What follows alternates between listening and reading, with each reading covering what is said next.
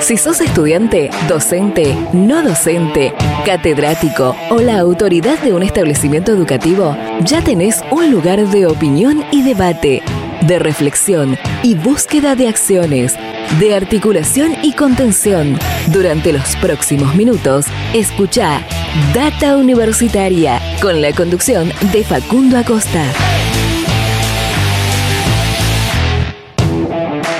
Bienvenidas y bienvenidos una semana más a este espacio dedicado a la comunidad que le da vida a las universidades. ¿Qué tal? ¿Cómo les va? Mi nombre es Facundo y hoy los voy a estar acompañando durante esta próxima hora. Sí, estamos arrancando un nuevo programa de Data Universitaria Radio, aquí donde te informamos de todo lo que pasa y va a pasar en el mundo universitario. Y damos continuidad a este espacio, a este ciclo radial de data universitaria, ciclo radial complementario a nuestro sitio web datauniversitaria.com.ar, donde también podés informarte de todo lo que pasa en el mundo universitario toda la semana. Eh, también, ya que estamos arrancando, los invito a que nos sigan en todas nuestras redes sociales, en Facebook y en Instagram, arroba data universitaria y en Twitter, arroba DT universitaria. Por supuesto, muchísimas gracias a todas las radios que comparten semana a semana este ciclo radial. Hoy un programa muy interesante. Vamos a estar hablando eh, en un rato, compartiendo, mejor dicho, una comunicación, una entrevista que realizamos con un grupo de psicólogas para hablar de la orientación vocacional, la orientación estudiantil, un tema muy importante en esta época del año donde están comenzando las carreras, donde están comenzando, mejor dicho, los ciclos eh, lectivos, los cuatrimestres en las facultades, en las universidades y bueno, es muy importante tener en cuenta algunas cuestiones sobre la orientación vocacional y sobre eh, qué se plantea para, ayudar a los jóvenes en este sentido. También en un rato vamos a estar eh, compartiendo eh, también esta, una entrevista que tiene que ver con la accesibilidad y la inclusión en el sistema universitario y la red interuniversitaria de discapacidad eh, que ha elaborado un documento en este sentido para dar algunas herramientas en el marco de los entornos virtuales que estamos atravesando por esta situación de pandemia. También eh, ahora en un rato voy a estar eh, contando, vamos a pasar después de esta pequeña presentación a contarte algunas noticias, porque en esta, en esta fecha, en estos días, se está cumpliendo un año de la declaración del aislamiento social preventivo y obligatorio y también de por una parte el cierre, podríamos decir, eh, la suspensión de la presencialidad en las universidades. Un dato muy interesante, eh, hemos escrito una, una, crónica, un informe, un artículo en nuestro sitio web eh, contando todo lo que fue esta situación y lo que generó esta situación con el desembarco de la tecnología, el acompañamiento de las comunidades universitarias de todo el país a esta emergencia sanitaria y muchas otras cosas más que ya te voy a estar contando. Así arrancamos este programa. Paso a contarte también algunas noticias que podés encontrar en nuestro sitio web datauniversitaria.com.ar. Data Universitaria. Información, comentarios, entrevistas, investigaciones, todo lo que te interesa saber del mundo universitario. Las 24 horas del día y en el momento que quieras. Visítanos en datauniversitaria.com.ar.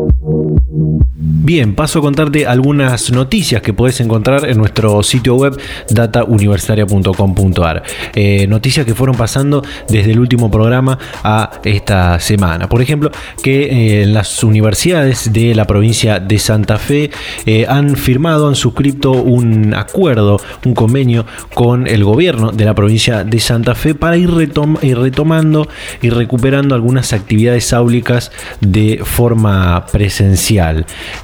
Bueno, se han, eh, por supuesto, han participado de este acuerdo las, universidades públicas, la Universidad Nacional del Litoral, la Universidad Nacional de Rafaela, las facultades regionales de la Universidad Tecnológica Nacional eh, y la Universidad de Rosario.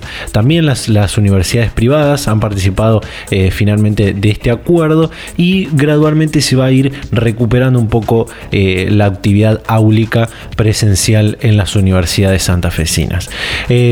Por otra parte, en el marco también del mes de la mujer, del 8 de marzo, recordemos la semana pasada hicimos una especie de programa especial en este sentido, eh, se ha presentado en un, informe eh, que lo hemos contado la semana pasada, que tiene que ver con las mujeres en el sistema universitario argentino, un informe especial de la, Secretaría de Políticas Universitarias y eh, también de, este mismo informe ha salido cómo es la participación de las mujeres en la ciencia y la tecnología un dato muy muy interesante, ya que eh, según eh, este, este informe eh, que, se desprende de este, de, esta, de este informe primero de las mujeres en el sistema universitario, las ciencias sociales, humanas y de la salud son las que acaparan el mayor número de estudiantes femeninas, con alrededor de 840, 800, 484 mil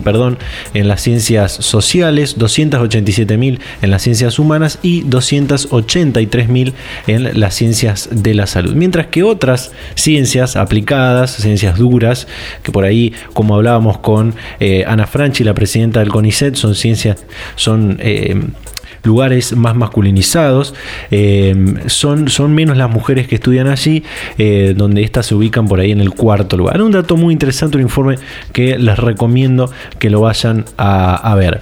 También en este mismo orden, la cátedra de eh, la UNESCO para la educación superior en América Latina y el Caribe realizó también un informe sobre la desigualdad de género en la educación superior y declaró que esto es un problema universal, desigualdad de género en la educación superior. Realmente también esto es muy interesante hay también un video que se puede ver sobre un conversatorio que se hizo online. Eh, es un video que está en inglés, pero tiene subtítulos y está, está muy bueno para que, para que lo puedan ver. Eh, también la semana pasada la Universidad de Buenos Aires lanzó las celebraciones por eh, los 200 años de su creación. un acto en el que participó el presidente Alberto Fernández, el gobernador de la provincia de Buenos Aires, Axel Kichilov, el jefe de gobierno porteño Horacio Rodríguez Larreta y muchos otros eh, eh, funcionarios eh, políticos, docentes, investigadores, estudiantes, bueno, toda la comunidad universitaria de la UBA participó de este lanzamiento. Esa es una noticia que también pueden ir a verla.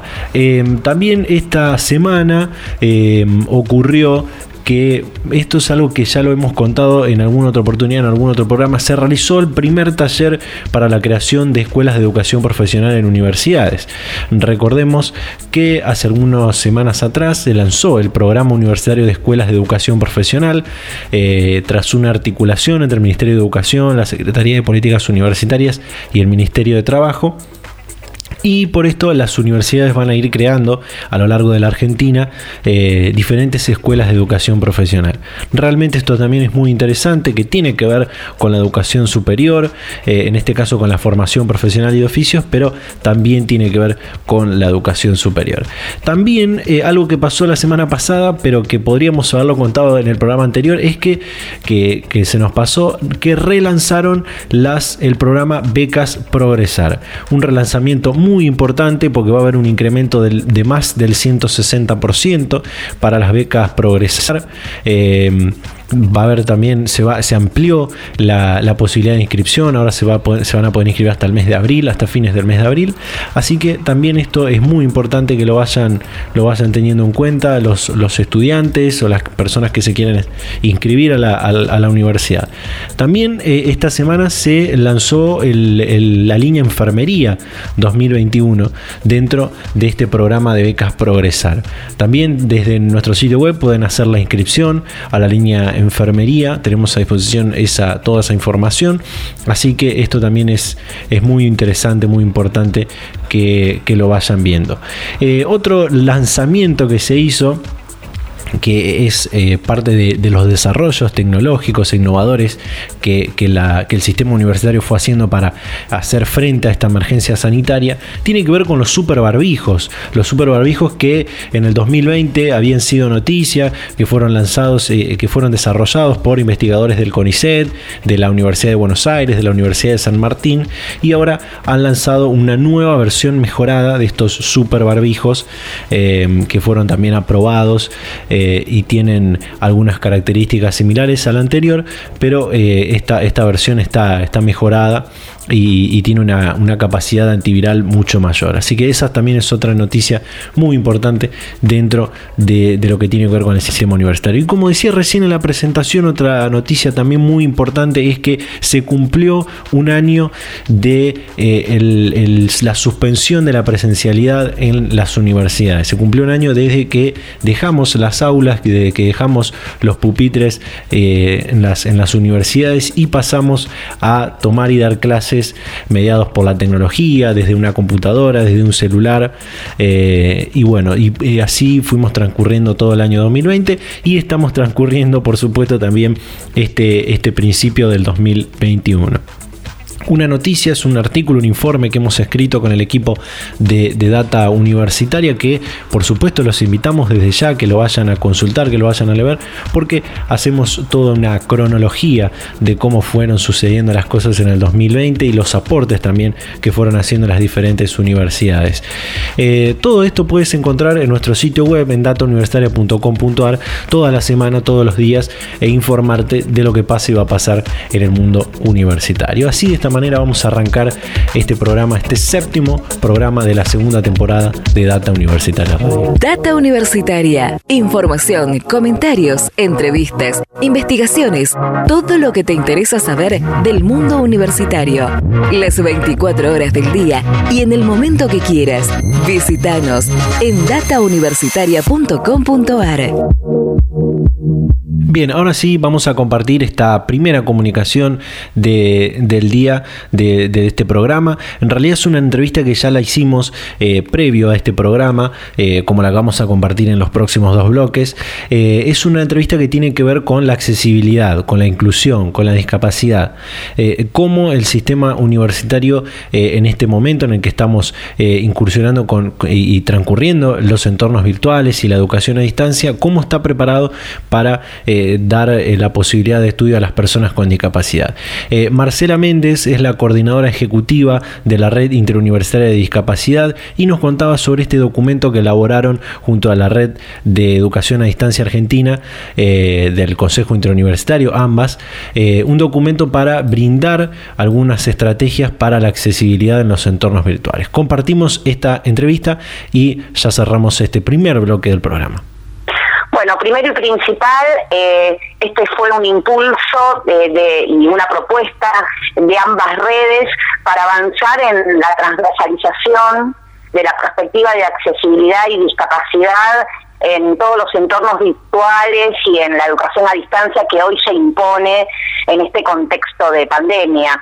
Eh, claramente lo que busca y lo que buscó es primero y principal eh, hacer un relevamiento de todo el conocimiento construido por parte de las universidades públicas en esta cuestión y sistematizarlo para ponerlo a disposición, porque hay mucho construido, pero suele suceder que no se conoce o está disperso y la idea de este trabajo conjunto fue poner a disposición todo ese conocimiento construido en la dimensión de accesibilidad.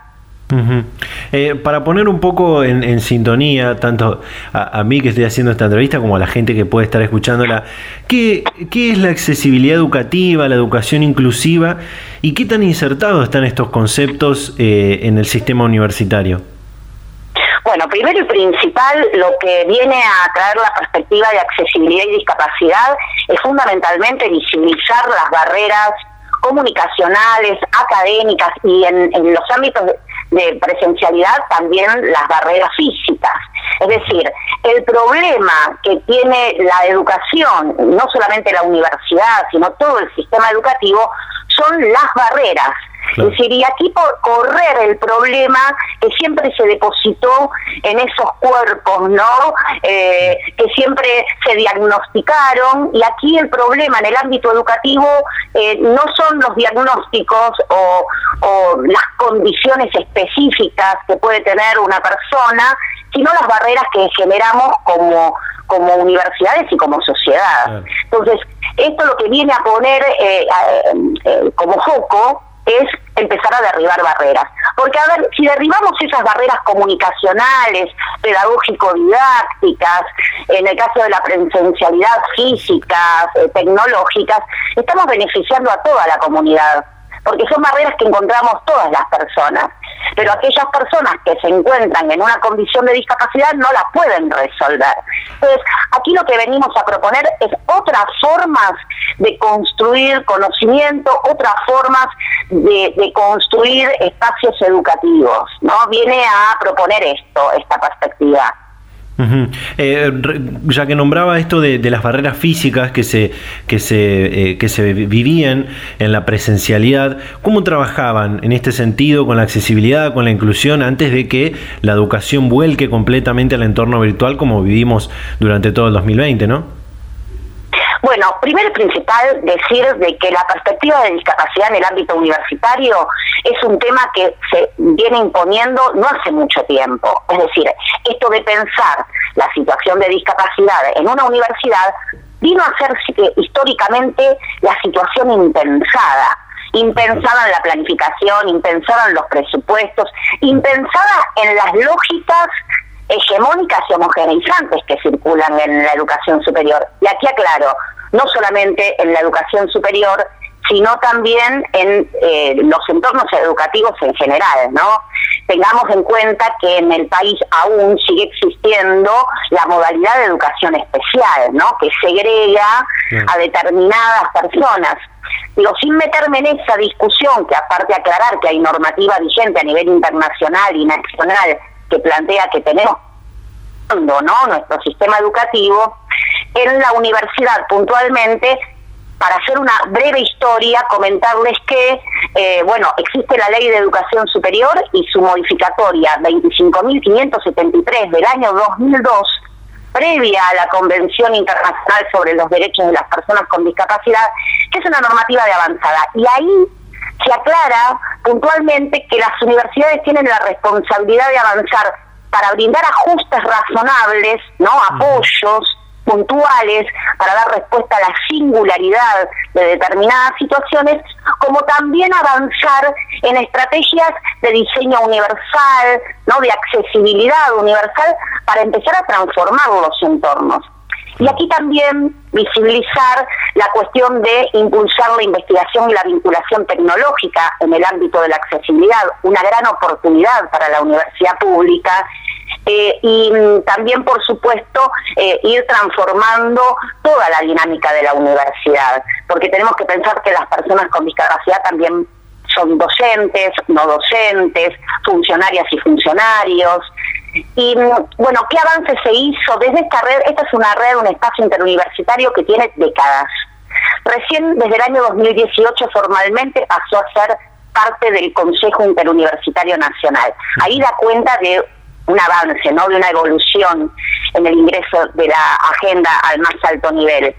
Y con respecto a la incidencia puntualmente de política pública, en el año 2010 comenzó a articular este espacio con la Secretaría de Políticas Universitarias, elaboró un documento que terminó siendo aprobado por el conjunto de rectores y rectoras, Programa Integral de Accesibilidad a las Universidades Públicas, y lo que planteó este documento fue un documento orientador para la gestión del Ministerio, porque eh, lo que hacía era dimensionar accesibilidad física, dar respuesta a las cuestiones de infraestructura, accesibilidad comunicacional, empezar a avanzar en cuestiones de relevamientos y eh, brindar tecnología y accesibilidad académica para empezar a dar la, la, discusión de fondo en capacitar a la comunidad universitaria, en, en también empezar a laburar con la cuestión actitudinal. Digo, a ver, acá la barrera actitudinal y cultural es la que genera todas las demás barreras.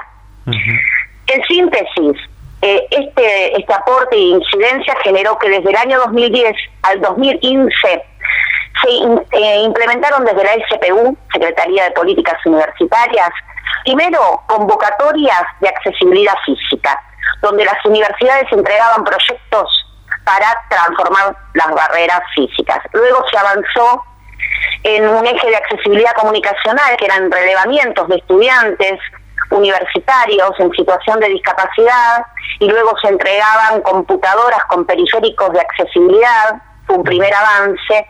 Y el último avance fue en el año 2015 eh, con proyectos de accesibilidad académica, 40 universidades entregaron proyectos en esa convocatoria.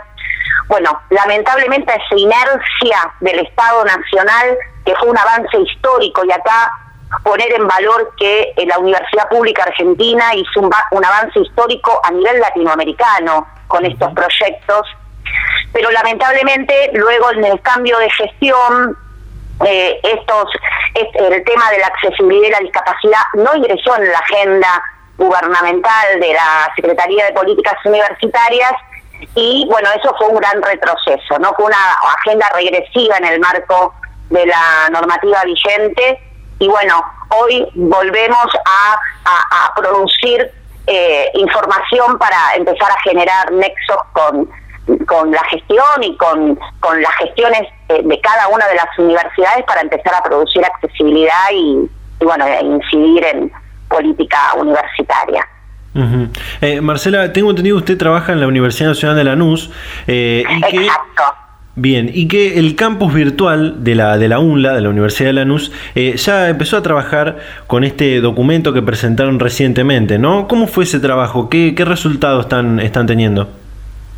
Mira, el, este documento se, se, difundió a través de, la página del CIN eh, y en el caso puntual de la UNLA, bueno, la, directora del campus virtual de la UNLA, Laura Garbarini, es también casualmente la coordinadora ejecutiva de la Red Universitaria de Educación a Distancia de Argentina.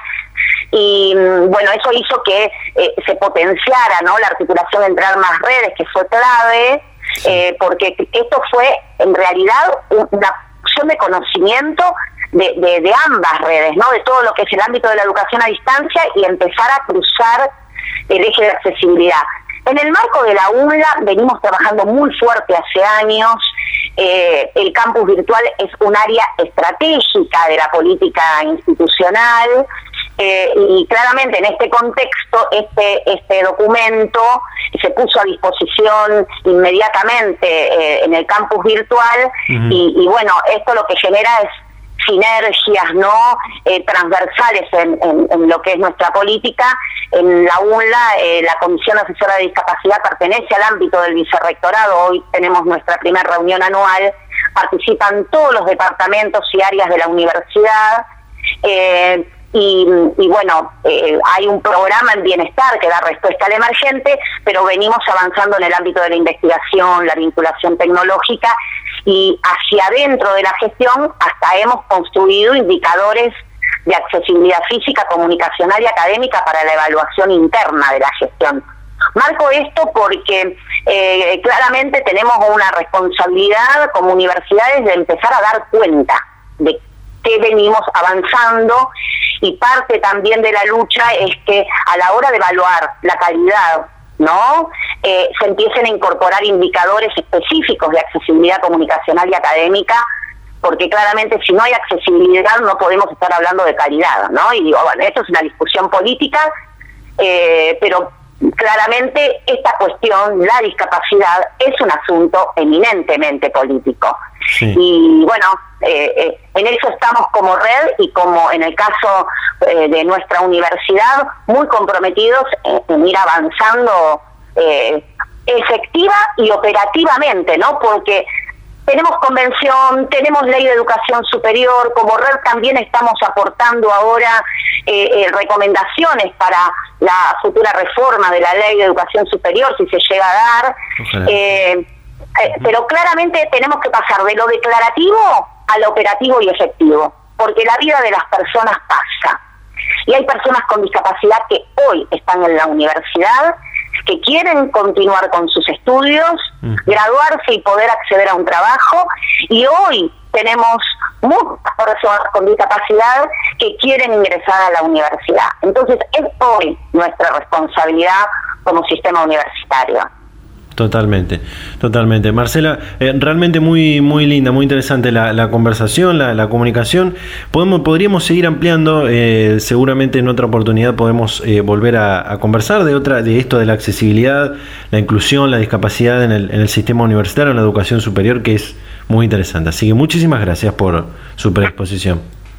Bueno, y gracias por, por habilitar y poder visibilizar estos trabajos verdaderamente federales, eh, colectivos, eh, interuniversitarios, que bueno, que es lo que verdaderamente va, abriendo camino. Muchas gracias. Data Universitaria. Información, comentarios, entrevistas, investigaciones, todo lo que te interesa saber del mundo universitario. Las 24 horas del día y en el momento que quieras. Visítanos en datauniversitaria.com.ar. Bien, seguimos con más Data Universitaria Radio en este séptimo programa de la segunda temporada de la temporada 2021. En el bloque anterior nos fuimos directamente a la pausa y ahora volvimos porque eh, vamos a compartir ahora esta, esta comunicación, esta, esta entrevista que, habíamos hecho y que les contaba al principio sobre la orientación vocacional. Eh, hicimos esta entrevista con un grupo de psicólogas de la Universidad de Rosario. Eh, que, bueno, ya la habíamos hecho en realidad a la entrevista, esto es una, pequeña anécdota, tuvimos un problema en la primera vez que hicimos la entrevista, la volvimos a hacer esta semana porque nos parecía un tema muy importante para compartir con todos y todas nuestros oyentes, así que es una entrevista eh, muy importante en este momento en el que muchos siguen decidiendo, porque hay, universidades que tienen todavía las inscripciones abiertas, eh, siguen decidiendo qué van a estudiar, qué van a hacer con su futuro, así que hablar de orientación vocacional nos parece un tema muy, muy importante. Así que los dejamos con esta entrevista, con esta primera parte, porque es una primera parte de esta entrevista, después vamos a compartir lo que sigue. Los dejamos con esta primera parte de la entrevista sobre orientación vocacional. Bueno, eh en primer lugar, agradecer la convocatoria de ustedes y el interés por las eh, eh, publicaciones y las investigaciones que venimos realizando. Eh, las investigaciones a las que ustedes aluden están radicadas en dos instituciones que son las que acreditan las mismas y las subsidian. Por un lado, el área de Ciencias, Tecnologías e Innovación para el Desarrollo de la Universidad Nacional de Rosario, que selecciona y subsidia lo que se llaman los proyectos de investigación y desarrollo PIT, PID, que pueden ser trianuales o cuatrianuales. Y por otro lado, el Consejo de Investigaciones de la Universidad Rosario, que también, en el cual yo soy investigadora en la carrera de investigador científico, y en este carácter dirijo las investigaciones de las colegas investigadoras Lambrecht y Ruiz. Eh, a partir de aquí, te aceptamos qué otra pregunta Bien, eh, bueno, para, eh, contarle un poco también a la gente que, que está escuchando esta entrevista, Em, el estudio del que vamos a hablar en esta oportunidad tiene que ver con eh, la orientación vocacional. Entonces, en primer lugar, desde el punto de vista de, la psicología, el análisis, eh, ¿de qué hablamos cuando decimos orientación estudiantil o orientación vocacional y qué vínculo tiene esta ciencia con esto? Bueno, eh, ah, empiezo yo y después en todo caso siguen las colegas complementando también su posición. En realidad, eh, el concepto de orientación vocacional es un concepto acuñado en la década del 50, eh, muy vinculado a lo que se llamaban las vocaciones sacerdotales. Y la idea de vocación era una idea vinculada a eh, un evento que al sujeto se le presentificaba esta idea de que quería ser sacerdote como un llamado del otro, un llamado divino, por lo cual de lo que se trataba es cómo se canalizaba esa vocación. En este momento, todos los que estamos trabajando en este campo, en las instituciones, en la universidad, en las, en las asociaciones profesionales, ya no hablamos de vocación en el sentido tradicional. En un sentido tradicional, la vocación era algo innato.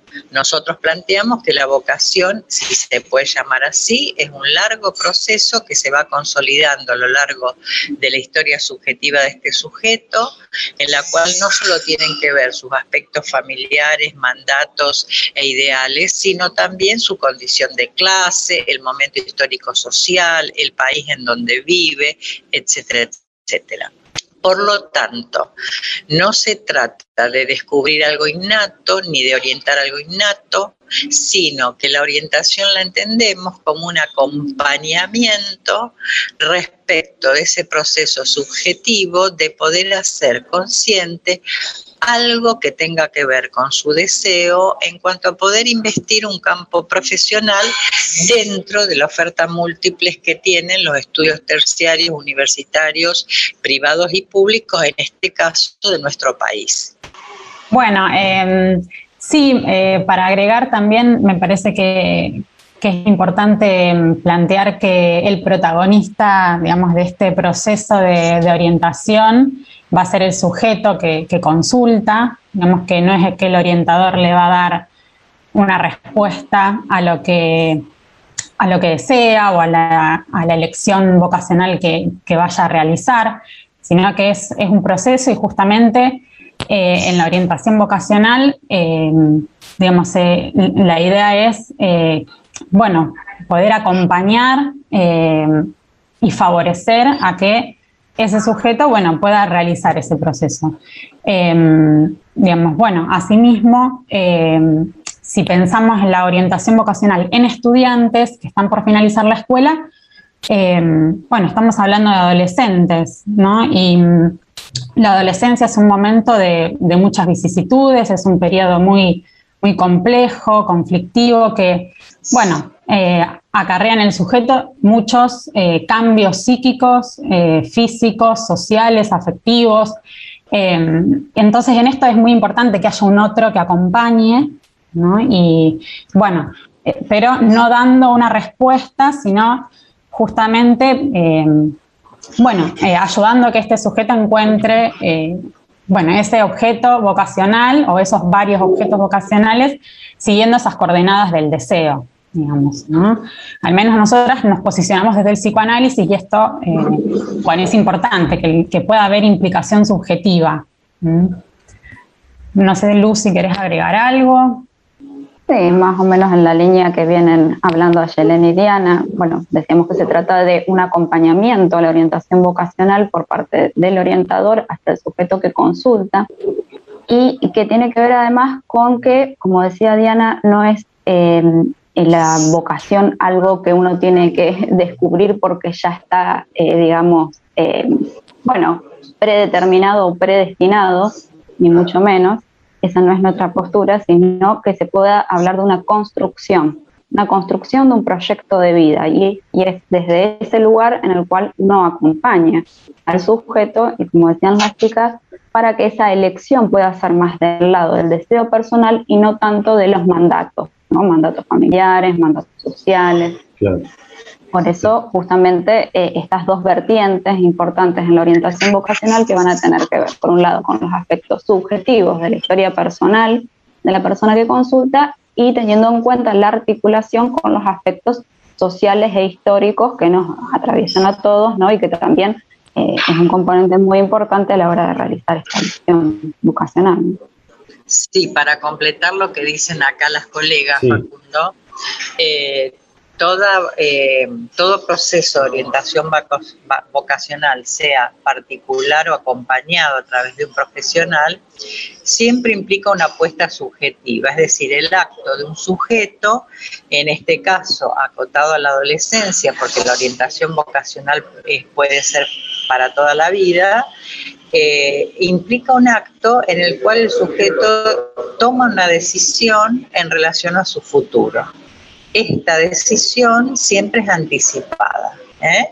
o sea, es una decisión que está muy pregnada de imaginarios, fantasías, dudas, contradicciones, dubitaciones, oscilaciones, idas y vueltas, y es necesario entonces que el consultante ya sea en la consulta privada o en los espacios públicos, también haga todo un trabajo de reconocimiento de esa historia y esto se constituye en esta apuesta, en este acto que él se apropie de algo que posee y no sabía que poseía, que es respecto de un saber y una verdad, que es la que le fue construida en su historia subjetiva.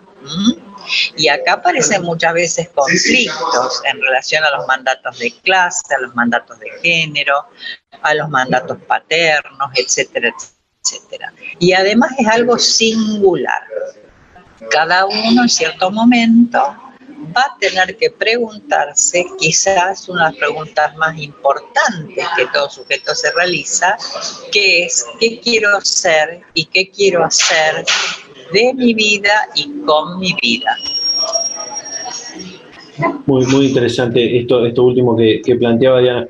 Eh, ¿Qué pasa en el caso, bueno, teniendo en cuenta este, este estudio que fueron haciendo con, con diferentes eh, eh, jóvenes. Em, ¿Qué pasa en ese caso cuando un, chico o una chica que termina la escuela secundaria arranca una carrera porque, ya sea por una construcción, como decía Diana, de un mandato cultural, familiar, por ahí porque lo tenía ya desde, desde, desde la adolescencia, esa idea de estudiar esa carrera, pasan uno, dos años, tres años y se da cuenta de que no es eso lo que quiere y termina estudiando por ahí otra cosa que nada tiene que ver con eso que con esa carrera que estudió primero. ¿Qué pasa en ese caso? ¿Cómo se puede ayudar eh, y qué es la reorientación en ese, en ese sentido? Bueno, acá es importante diferenciar dos cuestiones, Facundo. Arranco yo y después siguen las chicas. Eh, hay que diferenciar orientación de reorientación. La reorientación, que es algo totalmente legítimo y válido, ¿eh? porque no es fácil saber al finalizar la escuela, 17, 18 años, qué quiere ser uno. Y esto es un proceso. Ese proceso puede tener retrocesos y oscilaciones, resignificaciones, y alguien en segundo o tercer año de una carrera dice, no, esto no me gusta. Bueno, eh, justamente la elección implica que pueda cambiar de carrera, que pueda cambiar de proyecto, y esto lo que sí, la diferencia con un alumno que no ha hecho reorientación, es que ya hay un conocimiento subjetivo de lo que a él le pasa en este estudio de nivel superior. Ya hay una experiencia vivida que en un sentido no es algo en menos, sino en más, porque ya esta experiencia le va a producir un conocimiento a este alumno desde el cual él va a poder elegir desde otro lugar que no había podido hacerlo cuando todavía estaba en el quinto año o en el sexto año. Eh, me parece que es importante poder eh, trabajar en esto con, esa persona porque por ahí eh, la persona que consulta para una reorientación tal vez está con mucha angustia o le cuesta, digamos, poder pensar que lo atravesado hasta el momento, bueno, es experiencia y justamente como decía Diana, eh, ¿no? esto se puede resignificar y bueno, y poder pensar que, fue necesaria esa primera elección para, eh, bueno, darse cuenta que tal vez eso no, no es eh, lo que realmente desea, ¿no? Y, bueno, poder hacer cierta resignificación de eso, ¿no? A veces, bueno, esto es posible, otras veces genera mucha angustia y bueno, justamente para eso eh, me parece que, sirve mucho eh, la reorientación en el sentido de acompañar esa angustia y poder hacer hablar eh, a, esa angustia y que, bueno, se pueda pensar esto en más, como, como decía Diana. ¿no? Sí, al ser pensado ¿no? como una experiencia y no como un fracaso, porque muchas veces se vive de esa manera, ¿no? como un fracaso, como una pérdida de tiempo, es donde digamos, el, sujeto puede empezar a pensar cómo fue esa primera lección. ¿no? Muchas veces esa primera lección eh, bueno, no estuvo muy analizada, fue un poco impulsiva o tal vez eh, hacía falta información, ¿no? En este sentido, muchas veces sucede que, eh, bueno, los estudiantes tienen una idea, una fantasía, una representación en cuanto a cierta carrera, pero les faltó ese periodo previo, digamos, de poder analizar qué es lo que esa carrera tiene para ofrecer. Es decir, en cuanto a lo que tiene que ver con plan de estudio, con incumbencias profesionales, eh, alcances del título que se pueden dedicar con ese título, ¿no? Y entonces, justamente, eh, eh, esto es lo que, en ese momento faltó y puede en ese segundo momento empezar a aportar para empezar a preguntarse, ¿no? En cuanto a qué es lo que quiere hacer desde, como decíamos anteriormente, sus propias elecciones anteriores, pero pensando y complementando a su vez con la información que es muy importante en el proceso de orientación. Sí, complementando un poco lo que dice allí Lucía, eh, no solo angustia, muchas veces hay mucha culpa porque son los padres los que han subsidiado, como dicen los chicos bancados, ese estudio. A veces esto implica trasladarse a otra ciudad, pagar matrículas y demás. Entonces, no es solo la sensación de angustia por este equívoco, entre comillas, sino esta cuestión frente al otro por más que los padres no le recriminen esto, es un momento difícil y a, y a su vez también aparece la representación del sujeto como el tiempo perdido, ¿no? En realidad lo que, digamos, tenemos que pensar nosotros en relación a los procesos de subjetivación adolescentes es que no todos pueden, en el momento que termina la escuela, hacer un trabajo de reflexión sobre su proyecto de vida. A veces eligen porque van los amigos, porque le queda cerca, porque fue el hermano, porque es una carrera que tiene prestigio, porque es una carrera que imaginariamente se gana dinero, por infinidad de razones. Lo que es importante que el consultante entienda que quien va a tener que implicarse y sostener esa carrera muchos años, no los años de la facultad que son 5 o 6, 30 años de ejercicio profesional va a ser él y que es un acto de mucho valor el reconocer que eso a uno no es lo que le interesa y cambiar de rumbo. Esto forma parte del proceso. Data Universitaria. Información, comentarios, entrevistas, investigaciones, todo lo que te interesa saber del mundo universitario. Las 24 horas del día y en el momento que quieras. Visítanos en datauniversitaria.com.ar. Bueno, hasta acá esta primera parte de esta entrevista con este grupo de psicólogas, con eh, Diana Rossi, Lucía Ruiz y Ayelen Arbrecht de la Facultad de Psicología de la Universidad de Rosario. Eh, me imagino que les debe estar gustando, a mí también me gustó mucho haber compartido esta, esta entrevista y esta es una, una pequeña y primera parte de, de, esta, de esta entrevista. Vamos a ir un pequeño corte y ya continuamos con más y compartimos la segunda parte de esta entrevista en este séptimo programa de Data Universitaria. Universitaria Radio. Seguimos con más Data Universitaria Radio, ya estamos encaminados al final de este programa, de este séptimo programa, pero antes vamos a compartir esta segunda parte de la entrevista sobre orientación vocacional con este grupo de psicólogas de la Universidad de Rosario. Eh, en esta segunda parte arrancamos desde eh, cómo podría haber afectado esta situación de, pandemia en la que estamos, que estamos atravesando, esta incursión de la tecnología que, ha provocado esta, esta social, el confinamiento en la educación, eh, el, estudiar en entornos virtuales, en entornos digitales, la educación a distancia, ¿cómo podría haber influido esto o afectado en la decisión de los jóvenes para comenzar una carrera universitaria? Compartimos. Claro, nosotros desde el psicoanálisis usamos un concepto que viene de Jacques Lacan, que es el concepto de real. Entonces decimos, la pandemia es un real traumático es algo que se nos presentificó, que estamos atravesando, muy difícil eh, por un contexto complejo, por las políticas sanitarias, por los, eh, la logística de la vacunación, etcétera, que es un proceso mundial, no solo argentino, nosotros acá tiene características peculiares, pero básicamente son dos conceptos tenemos que articular con este real, que es el concepto de incertidumbre y el de duelo. Es decir, el futuro per se, el futuro en sí mismo siempre es incierto, ¿no? De lo único que tenemos certeza, como diría Descartes, es que pienso en tanto existo, es de este instante. De lo que va a pasar dentro de un instante no tenemos certeza, pero en particular en este contexto es una incertidumbre mucho más agudizada, no sé si me escuchan, Hola. Sí, eh, una incertidumbre mucho más agudizada porque acá se pone en juego algo del orden de la salud, algo del orden del temor a la muerte o algo contagio. ¿Y por qué duelo? También otro concepto caro para el campo del psicoanálisis, en tanto que es un proceso psíquico que implica la tramitación de algo que se está perdiendo o que se ha perdido o que se puede perder. Y acá lo que se ha perdido es esta supuesta normalidad que teníamos previo a la pandemia. En particular, al terminar la escuela media, en condiciones, entre comillas, normales, estos duelos se hacen a través de diferentes rituales.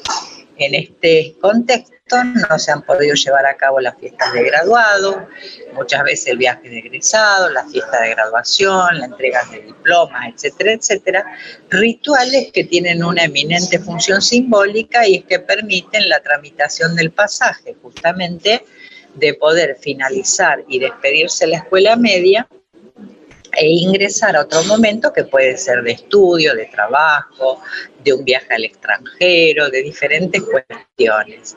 Entonces, incertidumbre y duelo serían las dos cuestiones que tenemos que poder transitar hasta que esta pandemia finalice, que va a finalizar en algún momento. Claro, como viene diciendo Diana, eh, estos duelos que de por sí forman parte de este egreso, digamos, de los estudiantes de la escuela media, secundaria, empiezan a complejizarse con todo este contexto de pandemia, justamente porque los tiempos están desfasados, ¿no?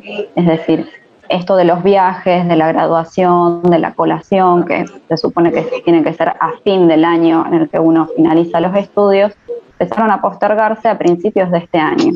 ¿Qué sucede? Los chicos empiezan, los que van a, digamos, seguir alguna carrera terciaria o universitaria, a tener los cursillos de ingreso, ¿no? A, las carreras. Entonces, al mismo tiempo que están haciendo eh, los cursillos, tienen que seguir, eh, al menos acá en la ciudad de Rosario, muchas escuelas secundarias los últimos años tuvieron que volver, digamos, a la escuela, siendo que tal vez no tenían materias que les habían quedado para rendir ni nada de eso.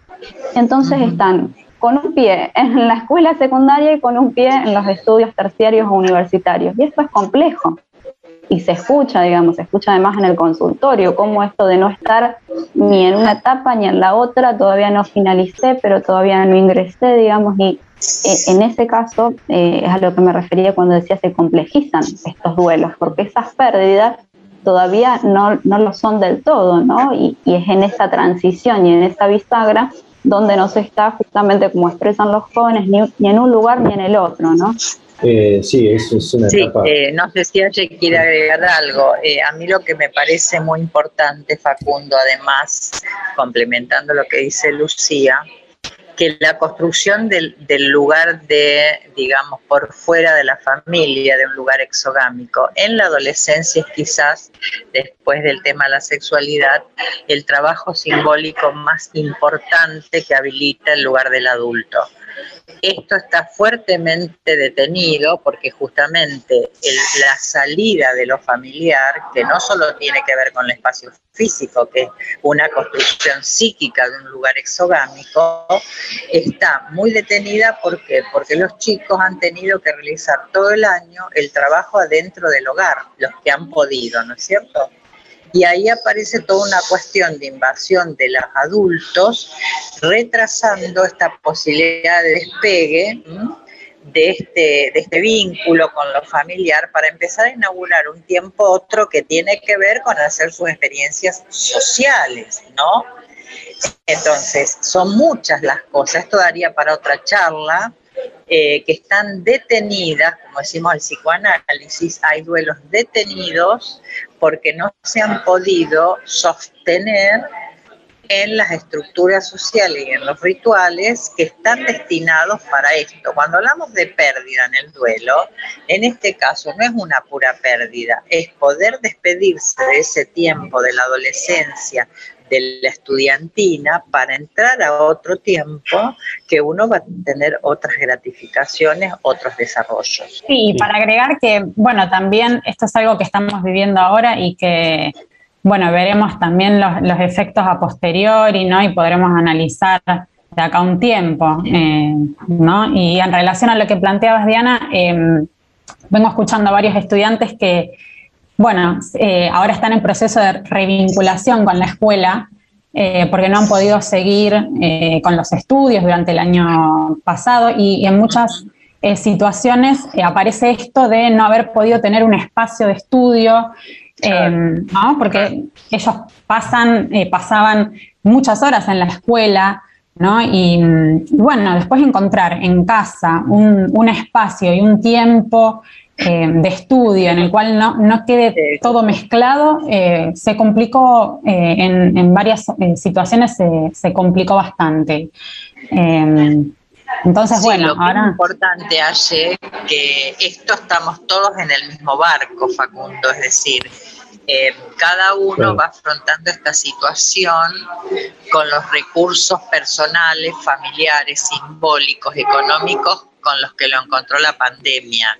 O sea, los adultos no estamos fuera de esto. Quizás tengamos otros recursos.